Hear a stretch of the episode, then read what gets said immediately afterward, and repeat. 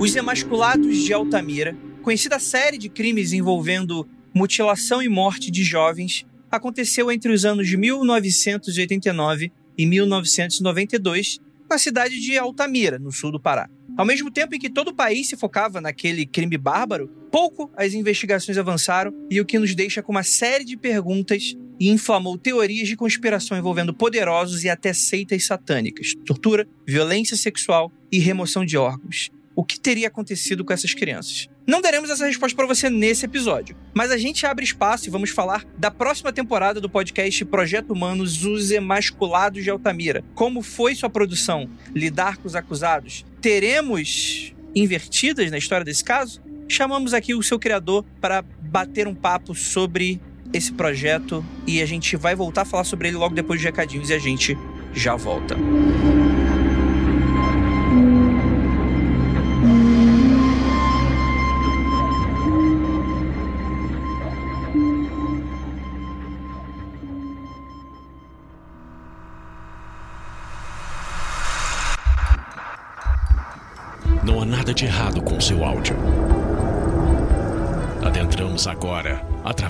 seus sentidos. Estamos preparando você para o que vai acontecer nos próximos minutos. Além do que conhece por tempo e espaço, o contato com algo além.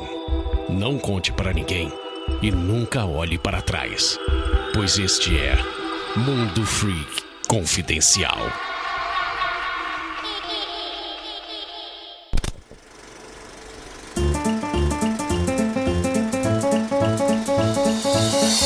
Agora na área de recadinhos do seu Mundo Freak Confidencial. E aí, galera, tudo bem com vocês? Mais um episódio aqui do Mundo Freak. E gostaria de agradecer a sua presença, a sua paciência, por você estar aqui sempre com a gente. Lembrando a todos que o Mundo Freak Confidencial é exclusivo do Spotify, a nossa casa maravilhosa. E além do mais, temos também outros programas que estão em todos os lugares, como Aconteceu Comigo, Cadáver Podcast, algumas coisinhas a mais que a gente tá aprontando por aí, vocês já sabem, tudo bem. E em breve, ó, não vou prometer um, um momento para vocês aqui. Não vou prometer o dia, nem horário, nem nada. Mas vai sair em breve coisa nova do feed de vocês. Eu tenho certeza que vocês vão ficar em empolgadíssimos quando escutar o primeiro episódio. É isso mesmo. E, gente, esse episódio é muito especial. Gostaria muito de agradecer ao Ivan e à Red Globo de televisão que permitiram que a gente fizesse esse episódio. Durante ele, a gravação, a gente fala que o primeiro episódio do Projeto Humanos, Caso Altamira, sairia na meia-noite na data de publicação, agora na quinta, do dia 7 pro dia 8. Mas, na verdade, segundo o Ivan, mudou, vai sair agora meio-dia. Mas a gente deve publicar esse episódio até um pouquinho mais tarde. E, idealmente, a gente pede que você escute o primeiro episódio episódio do caso Altamira para você vir escutar esse, que eu acho que vai ser um grande complemento e um grande teaser para você acompanhar essa temporada. Vocês sabem, o Ivan é maravilhoso aqui com a gente. Apesar do caso ser escabroso e com certeza tem muitas curiosidades pra gente falar sobre esse programa, mas também foi um episódio divertido para até mesmo o Ivan dar uma desassimilada um pouco, né? Deixar extravasar um pouquinho, né? Então esse episódio foi muito legal. E como a gente falou durante o episódio, a gente promete que a gente vai voltar quando tiver terminado a temporada pra gente falar novamente do caso Altamira Altamira, que ele vai estar tá uma temporada surpreendente. Mas também não pode dar spoiler, não. Então, gente, é isso.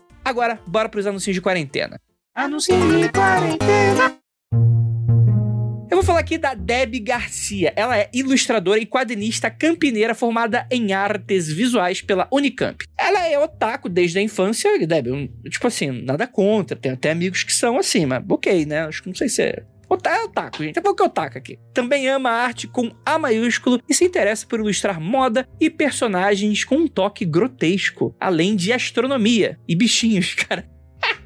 Ô, Deb, pô, outra coisa, cara. Tipo, imagina você fazer a parada grotesca quando estiver ilustrando é, bichinhos, né? Acho que você não pode misturar as coisas também, né? Ela fala que tá vendendo serviços de ilustração para contos, capas de livros, revistas, álbuns, além de serviços de colorização para quem precisar. Pode trabalhar tanto com temas adultos quanto infantis. Também tem canal no YouTube, o Entretextos, onde faz esporadicamente vídeos e ensaios sobre temas diversos. Cara, Deb, muito maneiro não conheci o seu canal, eu já tô seguindo ele. E, cara, as suas artes estão maravilhosas. Sério, eu adorei. Acho que seu estilo é único. Muito, muito maneiro mesmo. Um dia, quem sabe, a gente trabalha junto aí. Mas fica aqui a recomendação: você precisa de livro, revista, enfim. A gente já tá. Já, anúncio já tá dado, né? E eu vou deixar todos os links aqui da Deb aqui no link no post desse episódio. Você não sabe como aparecer aqui nos anúncios de quarentena? Para você que é artista, foi afetado aí pela pandemia, né? Tem uma pequena, um, um pequeno empreendimento, né? Uma coisa que não é de milhões. Você entra também no link desse episódio, eu vou deixar ali o formulário que você preenche. E, gente, é preciso preencher tudo certinho como tá sendo pedido, tá bom, gente? Senão, não vai entrar. E, assim, a gente ainda vai selecionar, vai ter um crivo, etc e tal. A gente seleciona coisas que a gente acha que tem mais a ver com a gente e por aí vai. Então, é isso, gente. Se você quiser ter a chance de aparecer aqui, então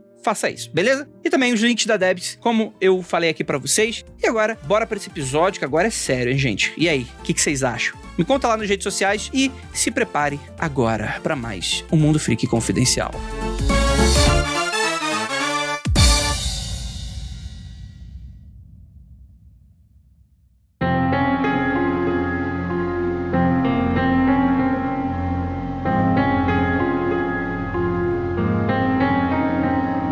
Longos dias e belas noites, queridos ouvintes. Eu sou Andrei Fernandes e eu, particularmente, como vocês sabem, não sou o cara do True Crime. Ainda mais casos chocantes mexem muito comigo, porque eu, eu me descobri uma pessoa muito. Eu era uma pessoa muito sangue frio na minha adolescência, né? Aí eu fui ficando cada vez mais fresco.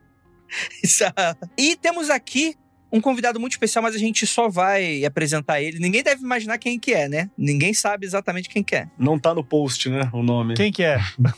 Convidado, por favor, educação, tá? Não tô vendo ninguém especial aqui, tá? No máximo a Gabi, porque eu não conheço direito ainda. Tá, o resto.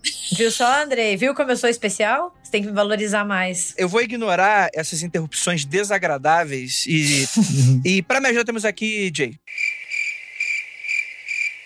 A Jay tá mutada. E temos aqui Marcos Keller. Ah.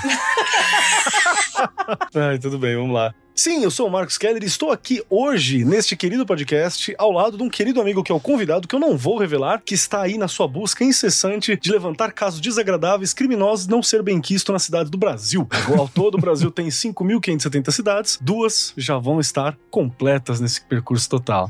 É isso aí. Olha aí, ó. Tem mais 5 mil pra, pra, pra conseguir. O Ivan, o Ivan, já botou a mão na cara. Já falou, Sabe aquela história é engraçado porque é verdade? Né? Então tem, tem, tem, um pouco disso aí. e temos aqui nossa queridíssima Gabi Laroca. A partir de agora eu só quero ser apresentada como Gabi a especial, tá bom, André? Senão eu não participo mais, tá? Gabi a especial. Tá bom. Tudo bem. Então a gente se despede aqui da Gabi hoje. Muito obrigado por todos os serviços prestados. e temos aqui nossa queridíssima Jay. Oi, pessoal, tudo bem? Estamos aqui de novo com esse convidado que ninguém sabe quem é, né? Para mais um episódio sobre um assunto tenso, né? O nosso convidado ele não tá mais tratando de, de temas tranquilos, de temas que a gente pode, sei lá, citar borboletas voando. Porque a guerra da Síria é, era, era tranquila, né, Jay? No... o holocausto era tranquilo. Não, mas pelo menos tinha uns poeminhas, tinha uns poeminhas, tinha as coisas bonitas, as pessoas falando as coisas bonitas, esperança. A história do pai, né? Lembra a história do pai? É, agora não, é tipo é só depressão. O problema é ficar jogando esses jogos aí, Elden Ring, é, os, os Soul, Soulsborne, Souls-like, é só desgraça, cara. Nossa, gente, Elden Ring tá causando discord aqui em casa. É um nome proibido. Os controles já voaram. Podia transformar essa pauta aqui em Elden Ring, hein?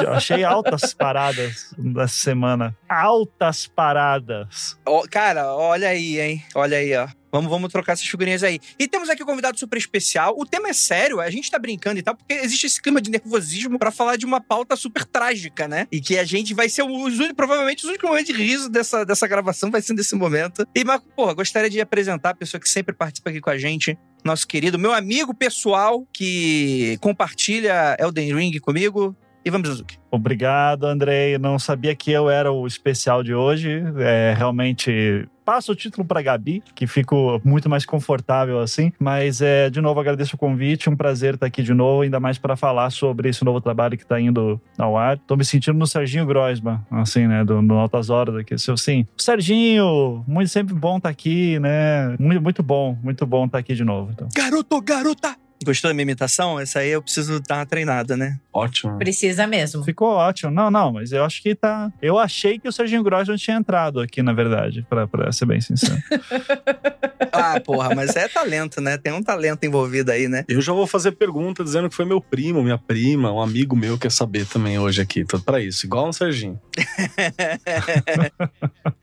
É, Eu acho que a primeira pergunta que dá pra fazer pro Ivan é: Ivan, como que você aguenta o André? Acho que é a pergunta principal desse podcast. Ô, ô Jay, ô Jay, vamos, vamos. Essa aqui é seriedade. O mundo freak é profissionalismo. Eu espero que você lembre-se disso. Eu tenho uma outra. Quanto você gasta na terapia depois de acabar um, um projeto humanos? Essa é. Importante. É curioso, porque eu não faço terapia pra mim, né? Mas eu faço terapia com a minha esposa Anne desde o início, de- desde a metade da gravidez dela.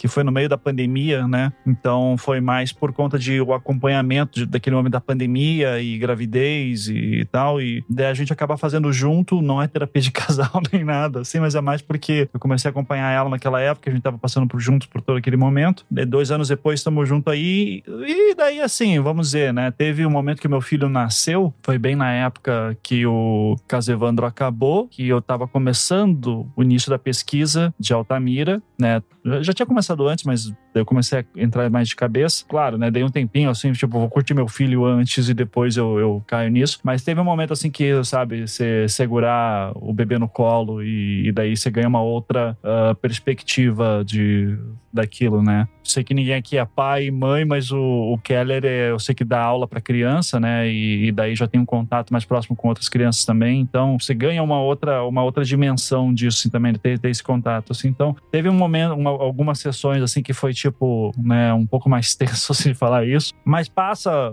passa esse tempo, daí eu acho que eu só comecei a ficar um pouco mais sensibilizado e ver outras questões que eu não via antes, né? Como pai agora. Mas é, a terapia continua uma sessão por semana, né? Quem puder fazer, faça. Eu acho sempre recomendado, independente do seu trabalho, né? Nessa sociedade é difícil não ter alguém que não precisa, ter alguém que não precisa disso, né? Você não precisa chafurdar no ser humano como o Ivan faz pra fazer terapia. Faz terapia. Inclusive, mandar um beijo pro meu terapeuta, que ele tá precisando de terapia depois de fazer a minha terapia.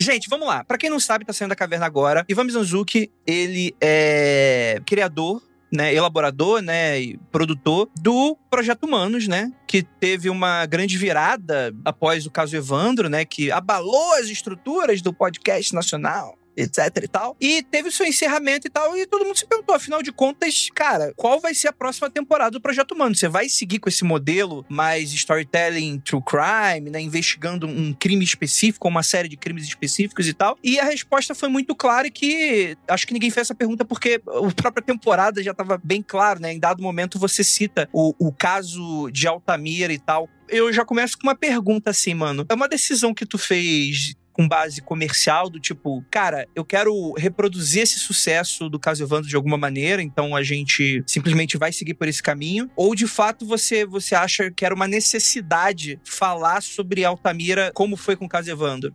Sim, eu, não vou negar que teve uma questão comercial aí por trás, quando você começa a entrar nessa questão de, de tipo, não, isso aqui vai chamar atenção, né? Mas assim, isso não foi fator determinante. Tá, É, não foi do tipo, não, eu preciso fazer isso porque porque isso aqui, de todas as histórias que eu tenho na mão possíveis para se produzir, essa aqui é a que vai me dar mais retorno financeiro. Não teve nem outras histórias que eu pudesse comparar. Tem sempre um caso ou outro assim que eu falo, pô, isso aí seria interessante fazer. Vou dar um exemplo até porque virou série do Globoplay, então eu não, não devo fazer mais. Mas eu tinha um sonho de um dia pegar, sei lá, o caso do Celso Daniel, né? E daí a o Globoplay fez aquela série que eu particularmente gostei muito, achei que ela foi bem sóbria, assim. Tem pessoal que não gostou, que achou que a série tinha que ser mais incisiva, assim, de- derrubar teorias da conspiração, mas eu achei ela super sóbria, achei muito legal e eu disse, ok, alguém já fez esse trabalho super bem feito, eu não preciso mexer nisso também. Então, tem ca- casos assim que eu sei, pô, seria legal pegar esse, seria legal pegar aquele, mas o, o caso de Altamira, pra mim, ele era o- a história óbvia a ser feita, porque o final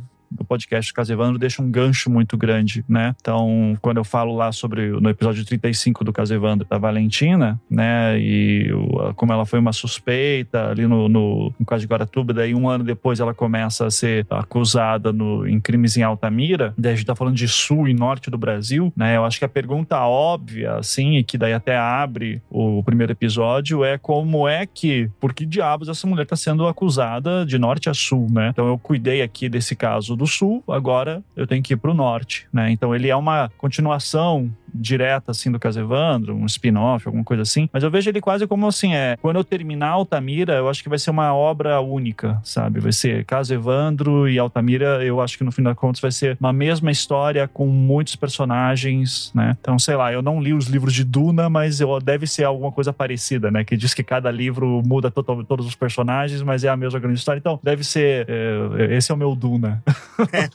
assim. mas aí precisa de uma trilogia, hein? E de uma minhoca na areia vai ser maneiro, se tu achar uma história no Brasil com um crime assim. É, pois é, vou, vou, procurar uma história com minhoca na areia pra poder é, fechar isso e tudo, né? uma trilogia não, três trilogias, né? Já se prepare, Ivan, são três trilogias. Não, chega. e o Nicolas, teu filho, vai assumir, né? Ele vai assumir em determinado momento.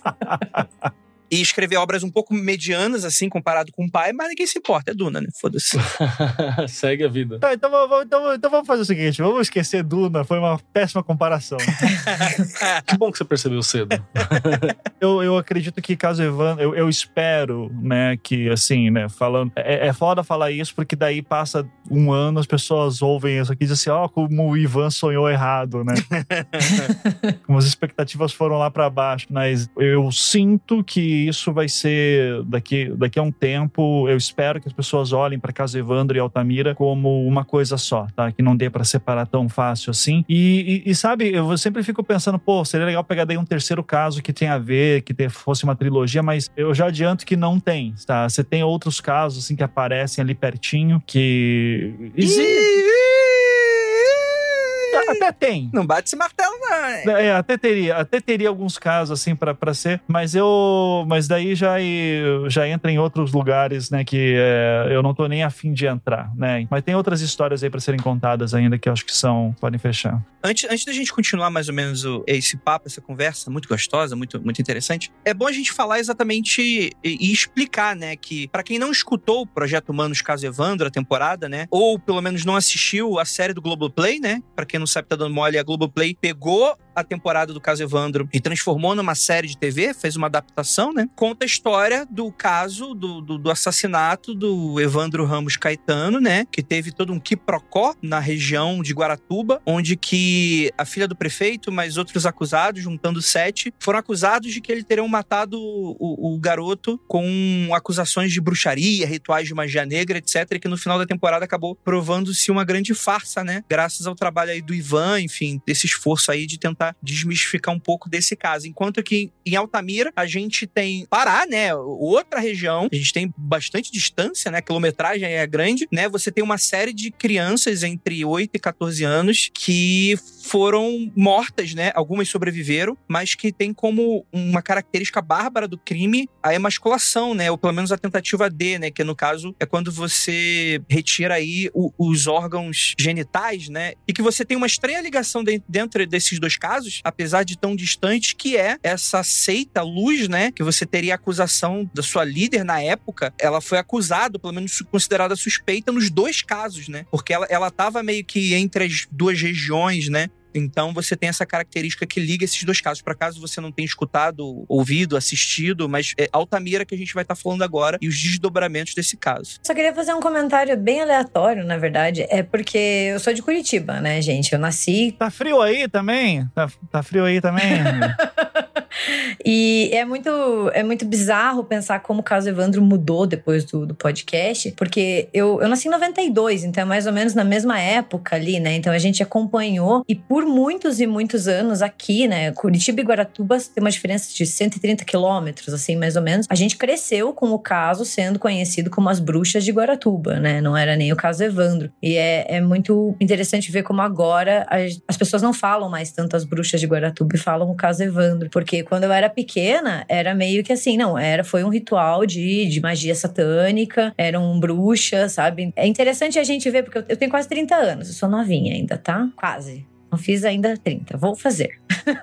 Mas ver como mudou essa perspectiva de quem acompanhou isso muito de perto, né? Assim. Agora as pessoas, assim, eu vejo ainda o pessoal antigo falando de, de Bruxa de Guaratuba e também é uma galera que geralmente nem sabe de podcast, nada, assim, acompanhou a imprensa na época. Só que, pô, eu acho que assim, você ter o governo do estado do Paraná no início desse ano, 2022, lançando uma carta de pedido formal, né, de pedido de desculpas, né, aos acusados, isso é muito forte já, né? Então, é uma daquelas coisas que sempre perguntam, mas você achava que o seu trabalho ia tão longe? Eu, não, nunca achei, assim, né, que ia chegar nesse ponto. Eu, eu queria contar a história do processo e daqui a pouco, a gente viu, a gente estava influenciando. É o sonho de todo cara que trabalha com, toda pessoa que trabalha com, com true crime, né, você poder trazer respostas que não existiam. Então, nesse sentido, eu fico muito orgulhoso. E ao mesmo tempo é complicado porque daí coloca a barra lá para cima, assim, né? Do tipo, a partir. O que, que eu faço a partir de agora, né? Então, não sei. Eu vou tentar fazer meu trabalho ainda. Descobriu o Jack the Ripper, né? Essa é É. próxima. Isso aí é uma espécie de reparação histórica, né? E não necessariamente você vai conseguir fazer reparações históricas o tempo inteiro no seu trabalho. Eu acho que você já ter conseguido isso uma vez, eu não sei, é, é muito injusto colocar essa expectativa nessa mesma pessoa para ela fazer o tempo inteiro. Reparação histórica muitas vezes demora anos, décadas para elas acontecerem, né? Então, calma, gente. Eu acredito no talento, meu amigo. Eu acho que vai voltar a acontecer. Vamos lá. Não, pô, pô, eu tô aqui falando, calma, Ai, Andrei, não. Eu acredito no potencial do Ivan. Eu tenho uma, uma pergunta, assim, Ivan, que vai mais ou menos nessa linha, cara. Porque, bom, True Crime é uma, é uma moda entre os podcasts, é, existe literatura a respeito, então o trabalho em cima é muito bacana de ver. A Jay tá aqui, que é mega especialista no rolê, a Gabi curte também e tal. Isso é, é muito bacana. Mas você tem um agravante que eu acho que ele é muito sério, cara. E é um agravante que me preocupa muito como historiador. Que essa galera tá viva, tá ligado? Foi agora, foi ontem. Eu tinha anotado essa pergunta. Você roubou minha pergunta. Ai, desculpa, Gabi. Foi mal. A pergunta de historiador com medo de tomar processo quando estuda gente viva.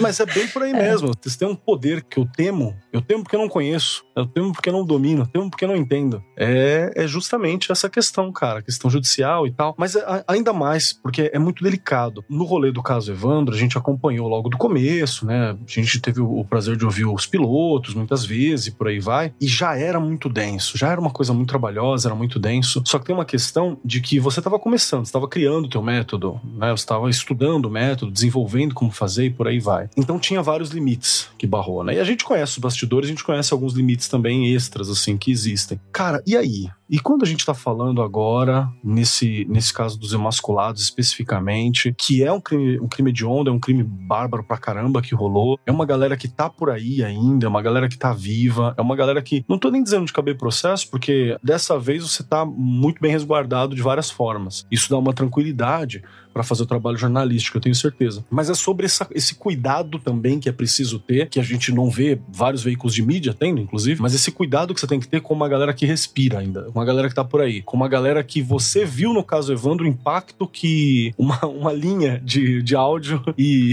um programa de uma hora pode acabar tendo no impacto de tanta gente, né? A ponto de uma carta de desculpas do, do governo estadual. E aí, como é que faz? Cara, assim, eu tenho algumas táticas que daí a gente foi aprendendo com o tempo, né? Como fazer. Mas, assim, eu acho que o, acima de tudo é me apoiar sempre em documentos públicos. né? Então, autos de processo, por exemplo. Isso é, é público. Né? Então, qualquer pessoa pode ir lá no, no fórum, pegar e fazer sua cópia. Então, o que está lá é público, pode ser publicado. Então, não- não- a pessoa pode não gostar, né? Existe aí todo um debate sobre questão de direito ao esquecimento. Você tem que ver o que que você vai fazer com aquela informação que está sendo colocada também, né? Então, mas em geral, o que está nos autos, se você falar exatamente o que está lá e embasar uma opinião ou uma leitura de maneira bastante técnica, o mais técnica possível, assim, ou pelo menos assim, né? Falando, olha, ao ler aqui, eu comparo com outra coisa, e daí eu chego, mostra o teu método de construção de raciocínio, você se resguarda um pouco. O que daí é o que eu sempre falo, isso é um luxo que eu tenho no meu trabalho, porque não é simplesmente, sabe, o crime aconteceu agora, eu tô correndo lá como repórter, eu já faço a gravação na hora, pego uma entrevista com, com o policial, com o secretário de segurança, tarará, e daí lanço a matéria, daí descubro que tudo aquilo lá era falso, né? É fora trabalhar no, no, no momento, né? No calor do momento. Então eu tenho tempo, eu respiro, eu posso ler, eu posso analisar, então eu tenho esse privilégio do meu lado, né? Tenho esse luxo do meu lado. Então esse é um primeiro cuidado. O segundo é sempre dar espaço ao contraditório. Então falar com as pessoas, pedir a opinião delas, assim, ó, se quer fazer uma declaração, quer não sei quem estiver vivo, né? Tem gente que não quer falar e a gente tem que respeitar, dar o espaço sempre para que, né, olha, se alguém se sentiu ofendido, entre em contato, né? Isso aí a gente sempre bota, bota o contato lá. Agora, vai ter aqueles momentos assim que, velho, a gente senta e diz assim, ok, essa aqui é uma informação relevante. caso de Altamira em específico, ele tem questões que ele tem uma diferença estrutural do caso Evandro que é muito significativa. O caso Evandro, você tem uma vítima e sete acusados, né? E o caso anda por aí, né? Então você tem um fenômeno muito claro ali, uma data e tal. No caso de Altamira, você tem muitas vítimas e você tem muitos suspeitos e muitos acusados. Então ele é um caso muito maior, ao mesmo tempo que ele também tem muito pouca materialidade que você consegue, sabe, do tipo assim, o que você estava fazendo nesse dia, nessa hora, você não consegue muito trabalhar com, com essa dinâmica. Então, estruturalmente, ele já é muito diferente do caso Evandro nesse sentido. Então, ele já é um caso que ele, ele vai muito mais para uma questão de você tem, tem que entender o contexto daquela cidade, tem que entender o contexto daquele momento. Então, a gente tem que construir essa realidade para os ouvintes, e daí, a partir disso, é assim, ele já é um caso construído muito numa base de muito falatório. E, cara, daí você não tem muito o que fazer, sabe? Tipo, vai ter momentos em que você percebe que nos autos do processo não tem uma coisa que a pessoa tá me falando aqui agora. E daí a gente senta e diz assim, a gente publica ou não. Então, esses momentos acontecem. E daí, assim, o que, que a gente quer? Eu acho que tudo tem que, tem que sempre ser colocado, né? Do tipo, o que, que a gente quer? A gente quer que essa história seja explicada, seja contada, que as pessoas entendam nos mínimos detalhes como é que isso se deu e principalmente focado na questão da parte do processo. Então, o que, que é um processo ideal e o que, que tem nesse processo? E o que, que não tá encaixando? E daí tem que explicar. Tem momentos assim que a gente fica tipo, velho, vamos publicar e, e torcer para que não dê nada, né? Assim, é, claro, assim, pode ter gente que não vai gostar, isso vai ter.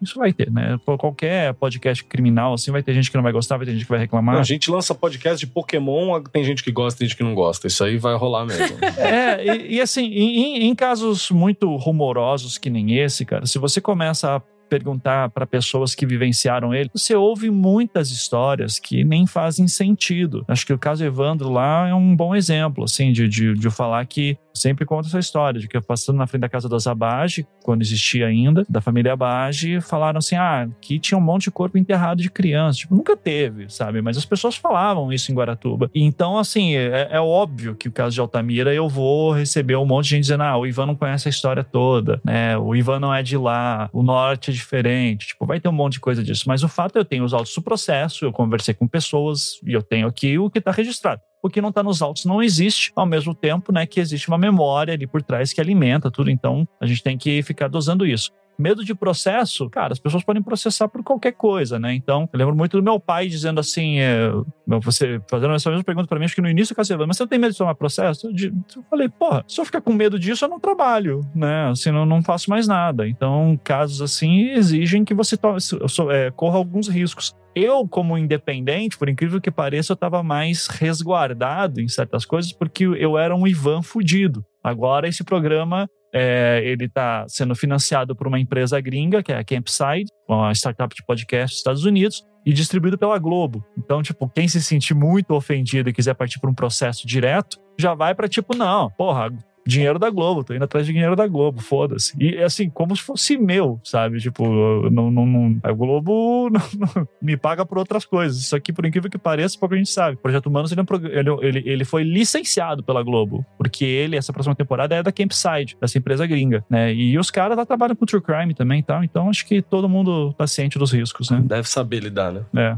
Eu queria ressaltar uma coisa que vai muito de encontro com o trabalho do Ivan, já que o, o Keller e a Gabi estavam perguntando de trabalhar com pessoas que ainda estão vivas, né? Eu acho que vale a pena ressaltar que toda história de crime real, você vai achar alguém que foi lesado e ainda tá vivo, entendeu? Então, a gente vai de encontro com o trabalho do Ivan, que, que é responsável por filtrar o que deve ser contado ou não, e a partir desse momento ver se aquilo que você está consumindo é sensacionalista, ele tá ali para trazer só aquele burburinho, aquela coisa do momento, ou se ela tá ali como uma forma de denúncia. Porque para mim, quando eu ouço qualquer coisa de crimes reais, eu não tô ali para me divertir. Eu tô ali com aquela, aquela sensação, aquela urgência de denúncia de que esse tipo de coisa acontece. Eu preciso me instruir, eu preciso me educar para eu poder entender o que se passa na sociedade. Então, assim, não é porque você tá ouvindo um, um podcast, assistindo um seriado sobre um serial killer de 1930 que você vai falar assim: ah, não, tudo bem, já aconteceu. Não. As famílias carregam essa marca de coisas que aconteceram no passado e elas continuam sendo literalmente lesadas conforme a história vai sendo passada de geração em geração. Então, esse trabalho que eu acho que é o que o Ivan traz muito, e eu acho que eu comentei isso também quando a gente conversou com o Ivan no projeto Humanos do Caso Evandro, que é ali aquela coisa de filtrar,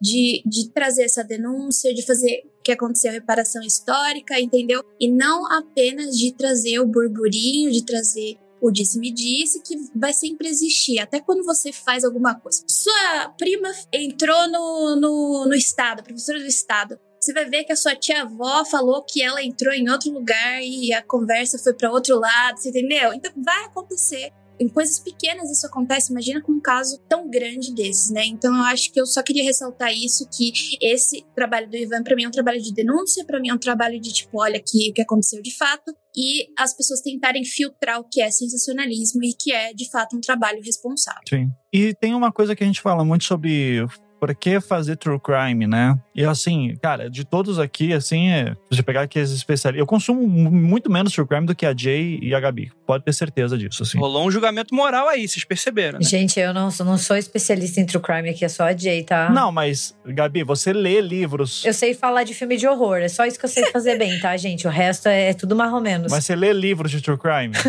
Leio alguns, que a Jay me indica, inclusive.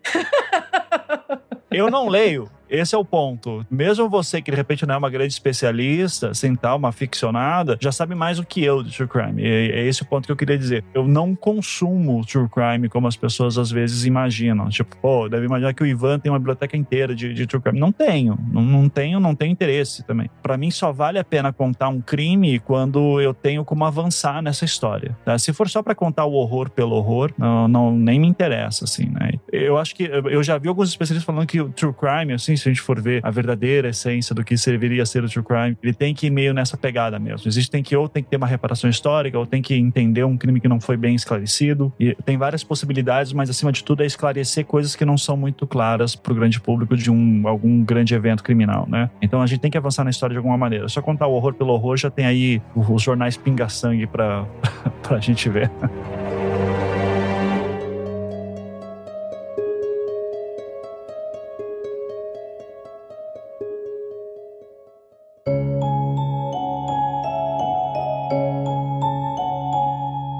Deixa eu fazer uma pergunta então, antes da gente entrar exatamente um pouco na história, né? Porque para quem não sabe, quando esse episódio tiver ao ar, esse nosso episódio, primeiro caso do, da temporada de Altamira já vai ter sido lançado. Então, eu até recomendo que você escute ele antes de continuar escutando, porque bem ou mal a gente pode fazer comentários sobre o que tá nesse. Assim, nada que vai ser é o primeiro episódio de uma série, né? Mas talvez seja interessante deixar isso claro, né? Mas vamos lá. Eu queria saber um pouquinho de diferenças do da produção. Aumentou a equipe? Aumentou e, e assim, tá até rolando uma coisa irritante, mas irritante num bom sentido, porque assim, no final do episódio vai ter créditos, né? E eu decidi colocar o nome de todas as pessoas que ajudaram na produção da temporada. Só que assim, estamos agora em março de 2022, final de março de 2022 gravando aqui. Teve gente que me ajudou em coisa lá no final de 2020, sabe? Quando, sei lá, a gente já tava preso em casa sem ainda noção de vacina nem nada, né? E daí eu esqueço às vezes, né? Ou sei lá, início de 2020 2020, antes da pandemia mesmo. Então, às vezes eu esqueço. Daí eu volto e meia tô. Eu escrevo o crédito, gravo, mando pra, pra Bia, que é a editora. Daí digo, Bia, tá aqui os créditos finais. Eu já tô na quarta versão dos créditos finais mandando para ela, porque eu sempre, porque hoje mesmo eu lembrei, putz, tem mais uma pessoa que eu esqueci de falar. Então, assim, a equipe ela cresceu consideravelmente, né? De. Ao mesmo tempo, assim, né, como é que funcionava o Casevando? Vamos lembrar, se o Casevando, quando eu recebi aqueles autos do processo inteiro, eu não sabia nem como é que funcionava um auto de processo. Eu literalmente fui pra comunidade de fãs lá do Anticast que a gente tinha, né? O outro podcast. Foi na Jus Brasil. Me ajudem, pelo amor de Deus.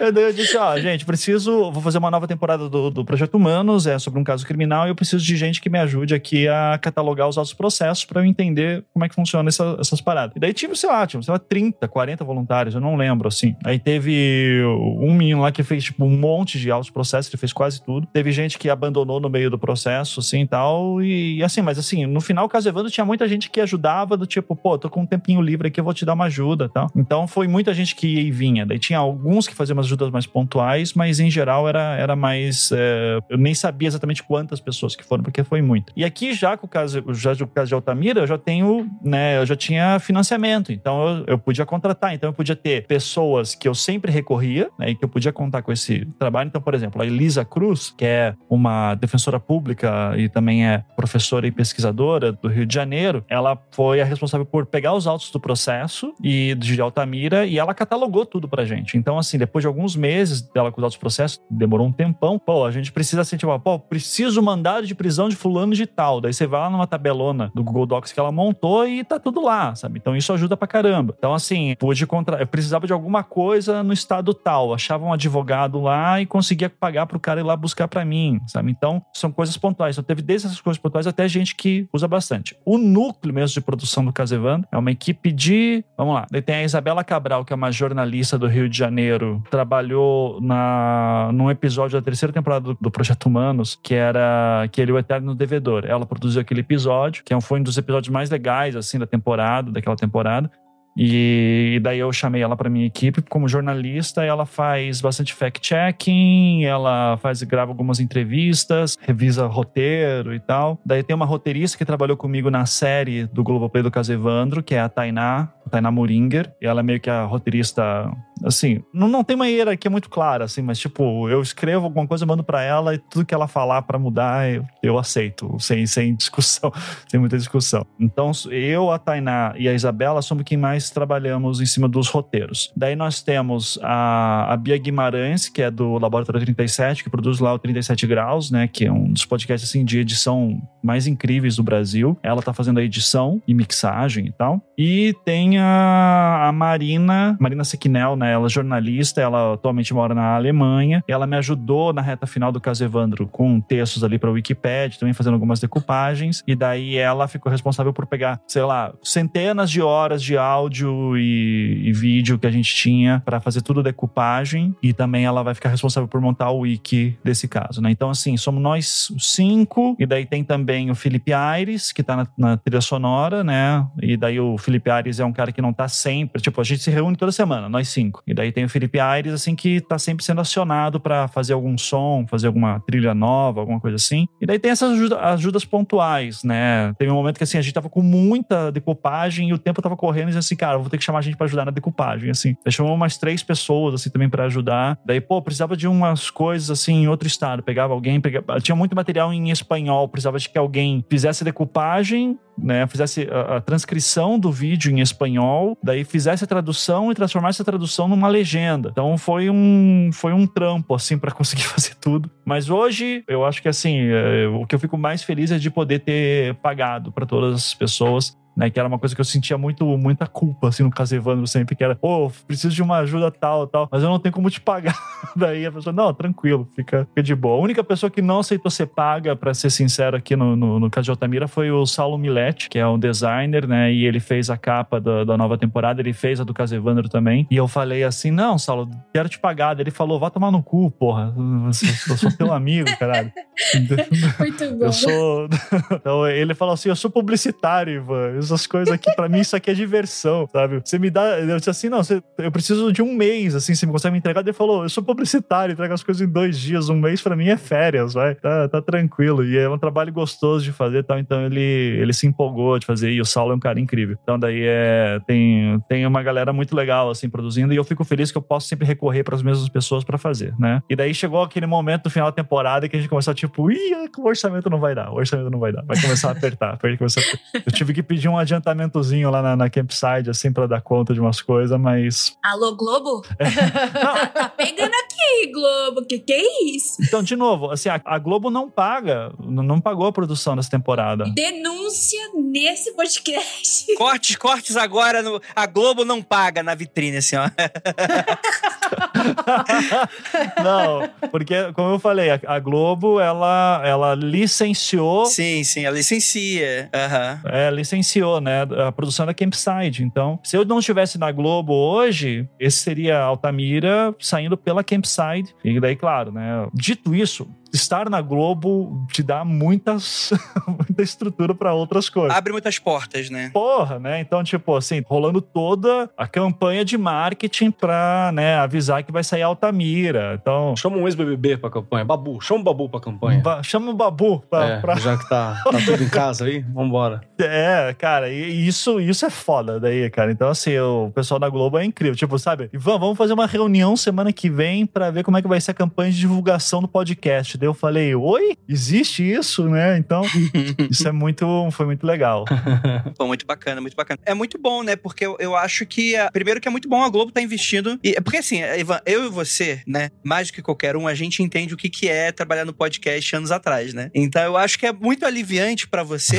eu acho que também é muito representativo pro podcast no Brasil, realmente a Globo, putz, que é talvez aí a maior, enfim, né? Empresa comunicadora do país, com toda certeza, né? Eu falando que eu trabalho no Rio de Janeiro, tipo assim, 90% dos meus amigos já trabalhando na Globo uma vez na vida. É, então, tipo assim, é, é, muito impressionante de fato acreditarem nesse projeto e, enfim, e estarem à frente disso com certeza e tal. Mas e aí, o que que o, o caso Evandro tu errou e na Altamira você fez questão de não errar? Caso Evandro, né, que tem, tem a velha discussão, né, eu tinha um cara falando assim, né, ficava puto toda vez que esse cara tweetava. Inclusive, se ele estiver ouvindo, um abraço, eu não lembro o teu nome. Você me deixava muito nervoso. Mas você falava assim: alguém precisa contratar urgente um editor pro Ivan. Porque, porra, episódio de duas horas e meia em que tem uma fita que você mal consegue ouvir direito. E assim, eu, eu ele não tava errado, sabe? Só que era um. Eu costumo dizer que o caso Evandro ele foi um evento único que nunca mais vai se repetir. Então tem que aproveitar que ele tá lá, assim. Porque, lembrando das condições de trabalho que eu tinha, eu dava aula, né? Então eu tinha férias como professor universitário em julho, finalzinho de novembro, se eu conseguia fazer todo mundo passar de uma vez só, o que nunca acontecia, sempre tinha gente que ficava de final, né? E eu ficava puto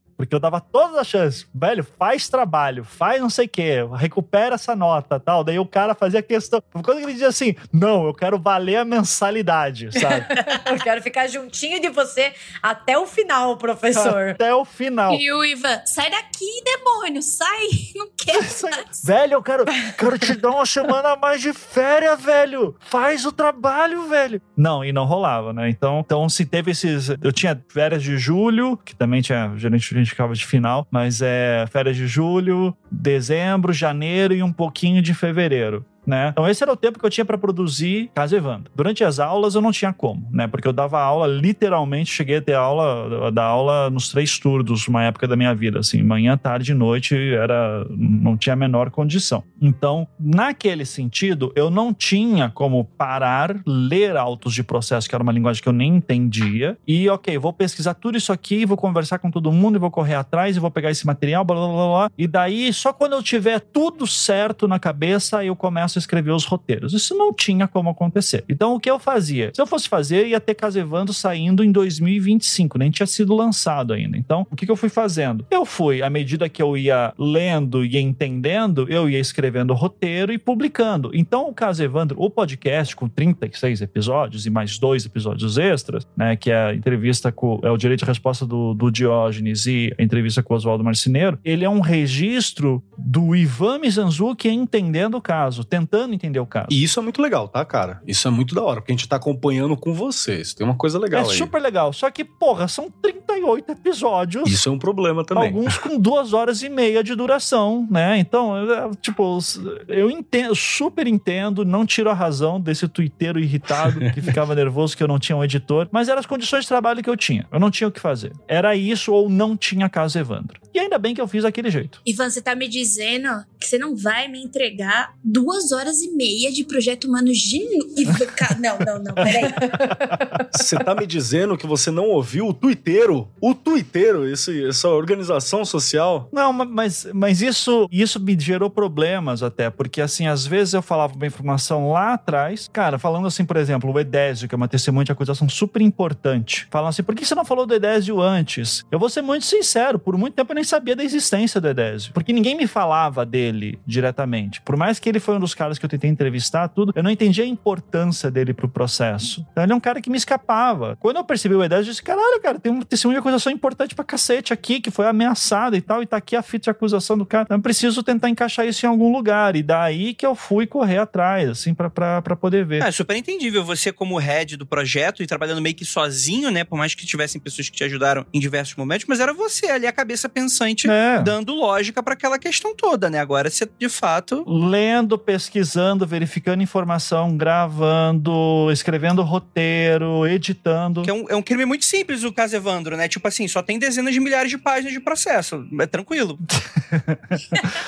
Então, exato. Então, assim, naquela equação que a gente já comentou outras vezes em participações minhas, né, de tempo e dinheiro, você tenta sempre compensar uma coisa com a outra, né, para fazer as coisas funcionarem. Eu tinha tempo, tinha férias, né, de como professor, coisa que outras pessoas nem têm, né. E, Então, eu tinha esse luxo do tempo para poder usar, então usava meu tempo escasso para isso. E dinheiro eu não tinha para contratar ninguém, então não tinha como. Muito pontualmente, assim, conseguir pagar uma coisa ou outra do meu bolso. Agora, quando chega agora em Altamira, eu tenho o quê? Eu tenho dinheiro, né? Eu tenho financiamento, então eu posso contratar pessoas. Cara, eu passei o ano de 2021, 2020 já tava Deixa eu, deixa eu pensar aqui. É que 2020 eu ainda tava terminando o Casevano, mas eu já tava lendo sobre Altamira. Mas assim que eu entro de cabeça mesmo, 2021 foi de janeiro a dezembro só pesquisando sobre Altamira, gravando, lendo, conseguindo áudios e, e fazendo reunião e verificando tudo. Então, assim, é uma condição de trabalho muito única daí que eu tive para, por exemplo, poder, sabe, Isa, a jornalista, né, da, da equipe. Isa, preciso que você verifique lá com fulano de tal, tal coisa. Se consegue? Eu preciso falar com especialistas de dor para fazer uma, essa simples pergunta aqui. Eu preciso de várias opiniões para verificar uma informação. É, Isa, corre atrás dessa galera. Tainá, eu preciso dar uma olhada nessa toda essa parte do processo. Você fica só com ela, eu fico com ela. Então, foi um ano lendo tudo isso. Então, o que, que vai acontecer? Assim, de produção. Eu estou agora publicando os episódios, já conhecendo o processo, já tendo feito as minhas investigações, já levantando tudo. Então, eu já sei da história toda quando eu tô publicando agora. Então, a gente tá publicando os episódios enquanto ainda tá produzindo episódio também, né? Porque vai ter coisa que vai acontecer no meio do processo, a gente sabe. Se espera isso de alguma forma. Então, eu acredito que a gente não vai ter 36 episódios de duas horas. Ah, não. Vamos embora, Jay. Vamos embora. É, respondendo a pergunta da Jay, que tá indignada. Não, não, não, não, não, gente. Tô muito triste, muito triste. Eu escutei, eu escutava caso, o caso Evandro quando eu fui fazer visto no- lá em, em São Paulo. E daí eu fiquei tipo umas quatro horas na fila. Nossa, gente, perfeito. Escutei meio episódio. Eu corria ouvindo. Pra mim, era, era o meu evento, entendeu? Porque minha corrida dura, tipo, uma hora e meia, duas horas. Eu colocava o caso Evandro, já era, ia embora. Daí hoje eu recebi o, o primeiro episódio, 56 minutos. O que, que é isso aqui, Evandro? Que absurdo. O que, que é isso aqui? Pô, mas o primeiro episódio do Casevandro também era curto, hein? O primeiro episódio do Casevandro também foi uma hora, Ah, tá? droga. É. Vou dizer o seguinte, Jay e Gabi, vocês precisam de xadrez verbal. É isso que vocês precisam. Seis horas, né? Vocês precisam. Abraço Matias, né? Abraço Felipe. É isso que você precisa. Não, os podcasts que eu ouço é tipo. Cada episódio é de uma hora e meia, dividido em cinco partes. Eu tava ouvindo do Zodíaco, foram seis partes de Zodíaco de uma hora e meia. Eu- Pô, pensava que você não gostava de astrologia. Sacanagem. Dos Cavaleiros? É mangá? Só Cavaleiros que a gente vai fazer um episódio um dia, né, Andrei? Lembrando sobre Cavaleiros do Zodíaco. Keller lembrou bem, que você me prometeu. Meu presente de aniversário esse ano. Caraca, e o Andrei que gosta de anime, né? Podia fazer mesmo, né? Vai, vai ser. Tá todo mundo convidado pro episódio especial. Eu tô arrependido de ter feito a minha piada. Foi o. Ô, Ivan, deixa eu fazer uma pergunta pra, pra você também, cara. Que não é nenhuma pergunta, assim, mas é, é tipo uma coisa que eu gostaria muito de ver, assim. Eu sei que você é um cara que tá com. Tem, tem filho, família, né? Beijo pra Ana, inclusive, tem todos os rolês e pá. Mas sabe o que, que tem um produto derivado que eu gostaria muito de ver desse trampo teu? Talvez ainda não seja a hora, né? Agora com a Altamira, mas com certeza se você continuar nessa linha, que é o teu método, cara. Você é um cara muito. Você sempre foi um cara muito organizado. Porra, quando eu via que você tava transcrevendo o áudio, eu não fazia o mínimo sentido pra mim, cara. Pra mim era ver uma vez e marcar tag, tá ligado? Mas eu entendo que Aham. quando você precisava ir naquele ponto do áudio que você tava precisando, daquela voz, seja para efeito dramático ou para efeito de composição do storytelling, ele era necessário e tal. Então você é um cara que é, é muito, é muito organizado, né? Eu, eu vi aquela tua parede de, de lousa e eu tinha desespero. Um, porque eu tenho rinite, e dois, porque tinha de tudo colado ali. o teu método ele é uma coisa que eu acho que ele é muito legal. Agora tem aqui os painéis aqui atrás, vocês estão olhando. É, eu tô vendo, eu tô vendo, eu tô, eu tô com vários, vários spoilers aqui. Então, Já tirei print. É um upgrade isso aí, porque antes era um monte de post-it. O negócio evoluiu. é. Tem post-it também, tem uma parede aqui atrás do, do monitor também, cheia de post-it. Agora ele tem uma impressora, né? Então ele consegue fazer uma, uma coisa ali. Mas acho que esse método é uma coisa muito legal, cara, pra dar uma, avali- uma, uma avaliada. Talvez algum, algum material, algum livro, algum curso é uma coisa interessante. Porque, no fim das contas, eu acho que essa expertise também que você desenvolveu, fazendo esse tipo de construção, é algo que pode ajudar muita gente, inclusive a justiça brasileira, né? Porque, porque tem umas coisas ali que você fica olhando e você fala, mano, era só ter lido, né? Tipo, era só ter ouvido, era só ter feito. Tem isso em, em várias questões. Então é só um comentário, assim, enquanto você tava falando sobre todo o processo, como é que foi, é algo que eu acho que seria interessante. Mas sabe, Keller, sendo muito sincero, o meu método é método científico. Tipo, não tem muito. Continua sendo raro no Brasil, não sei se é, você sabe. É, sim. Você fez mestrado, né? Você sabe o, método que eu uso, basicamente. Então, assim, tipo, você monta uma. Você vê uma situação, você monta uma pergunta, né? Você levanta hipóteses, daí você vai buscando a beleza da academia, né? Nesse sentido, é que você, né? Você aprende muito a focar. Tipo, foca, né? Nisso aqui, esse aqui é o teu problema. E caso criminal, você tem um milhão de problemas, né? Então você tem que criar várias vertentes e daí você tenta levantar essas possibilidades e ver como que elas, se elas têm ganho ali na frente. Isso pesquisando casos antigos, né? Deus me livre pegar uma investigação em andamento em que, não, Ivan, vem aqui ajudar pra ver. Não, daí sem, sem. Acho que nem dá, velho. Acho que nem. Não tem nem é, material suficiente, que é muita coisa desencontrada. Por isso que muita gente que com coisa nova não faz episódio, não faz nada novo. É, não. Dá pra fazer uma série da, da, da Netflix, da Globoplay, do Ivan Consultor, da polícia de, do- de Curitiba, resolvendo crimes de esoterismo. Olha aí. É tipo aquela série Lucifer, só que ao invés daquele demônio bonitão, você tem um curitibano sem graça e chato, Falando de Elden Ring e de música emo. enchendo o saco e metendo bedelho no teu trabalho. E reclamando do frio. Reclamando do frio. E chegando todo mundo assim. Tá frio, hein? Tá frio aqui hoje, hein? Porra. Perfeito, cara. É isso aí mesmo. Eu queria aproveitar o que o Keller falou, e né, a gente estava falando sobre pesquisa, método, e a gente sabe como isso demanda tempo e esforço, e levantamento de documento, e meu Deus do céu, e, e várias e várias mídias que você vai usando para se organizar. E, e eu queria saber do, do Ivan, assim, porque a gente na academia, geralmente, quando tá ali em um mestrado, em um doutorado, em um TCC, seja o que for uma pesquisa científica, seja da humanas, né, da biológicas, independentemente da sua área, tem uma hora que você chega meio que em um- uma rua sem saída. E daí você pensa assim, meu Deus, o que, que eu tô fazendo aqui? Nada faz sentido, eu não vou conseguir terminar isso aqui, qual que é o propósito? Meu Deus, daí você começa a chorar em um canto, né? Eu tô nesse ponto, se você quer saber. Com Altamira, eu tô exata, nesse exato momento, eu estou nesse ponto. Então, Esse capítulo do livro de método vai ser fantástico. Vai lá. Onde só chora. e a gente chora e fala, não vou terminar, eu vou, vou cancelar, vou desistir, vou tacar o que for a minha fonte, ou que seja o que eu tô trabalhando no lixo. E queria saber, assim, porque é um machismo, mas eu acho que você deve ter passado por isso, tanto no caso Evandro, quanto agora no caso Altamira. E como que, que é, assim, pra... Porque tem muita gente esperando, né? Porque uma coisa é quando a gente desiste de fazer uma coisa, só a gente sabe. sabe aquela coisa? É, não deu certo, que se foda, ninguém vai saber que eu comecei, então tá, vai, né? É, como, né? E, e continuar, assim, porque também tem toda aquela pressão em cima de você pra entregar daí o podcast, entregar o, o, o que você tá achando. Como eu falei, eu, eu falei brincando, mas é real. Tipo, eu estou literalmente nesse momento agora, sabe? Que tipo, porra, o podcast vai estrear. Eu acho que as pessoas não vão gostar tanto. Eu acho, sabe? Daí você começa as autossabotagens, assim. Eu acho que as pessoas não vão gostar tanto. Eu acho que talvez essa história não seja tão relevante assim. Eu acho que pra conseguir construir aquele interesse e tal vai ser difícil. É, ela não tem tanto apelo quanto o caso Evandro. Ou tem para fazer ela mais apelativa, tem que ser muito apelativa e passar certos limites. Então tá tudo errado, cancela tudo, não quero mais fazer nada. As pessoas vão reclamar, eu não vou, dar, não vou entregar, não vou conseguir. pouco dramático, né? É. Não, mas isso faz Sim. parte, sabe? Eu acho que nessas horas eu, eu simplesmente paro, eu dizer assim, cara, já tô aqui, não tem o que fazer, sabe?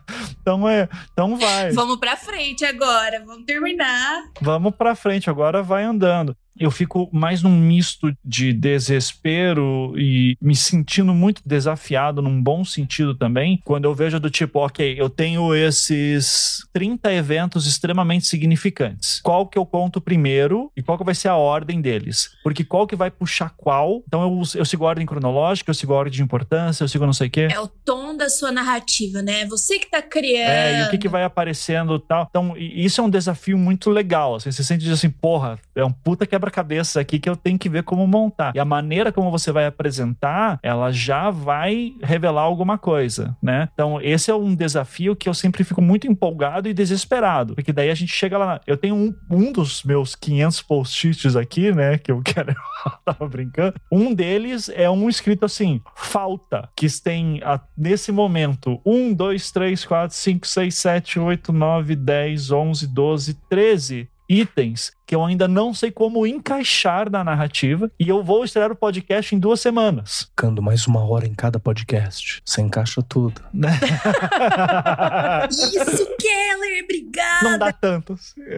Pô, eu achei interessantíssimo, né? O Keller perguntando, não, como é o seu método científico? Daí o Ivan explicando, explicando, assim, não vai ter nenhum choro, nenhum grito, nenhum desespero. Não, porque eu tô no meio do meu mestrado e eu quero bater a minha cabeça na parede. Se não se fudeu, não é ciência. Tá claro aí. Deixa é, exato. mundo. Se você não chorou, Não, exatamente. Você não passou pela experiência de ser um pesquisador, entendeu? Num canto sujo, sabe?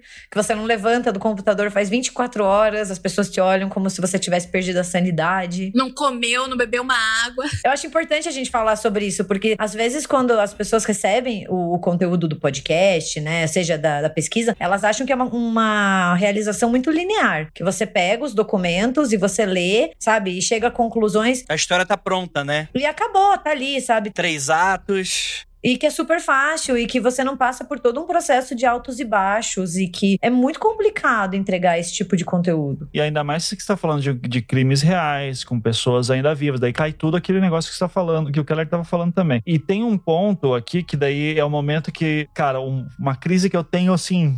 A cada 10 minutos. É do tipo, eu nunca mais vou falar de crime. Eu nunca mais vou falar de história real. Porque eu não aguento mais. Eu não aguento mais. Porque eu vou, eu vou fazer só ficção, cara. Eu quero, meu sonho é trabalhar com ficção. Porque ficção eu posso inventar. Eu posso inventar. É só ter coerência. A vida real não tem coerência. Esse é o ponto. Não tem, não tem nenhuma. Então, assim, eu lembro muito da sala de roteiro do caso Evandro da série de TV, né? Eu, eu escrevia alguma coisa, mandava pra sala de roteiro, eles liam e diziam assim: ah, não, isso aconteceu muito no livro também. No livro era mais tenso porque era só eu fazendo. Daí eu mandava pra editora, ó, tá aqui o capítulo 5. Sei lá. Daí a editora dizia assim, mandava assim, ah, ah, Ivan, tem alguns comentários aqui. Daí tinha um monte de tipo, mas por que que aconteceu isso? Isso aqui tá estranho, por que aconteceu isso? Daí eu respondia, eu não sei, mas foi assim.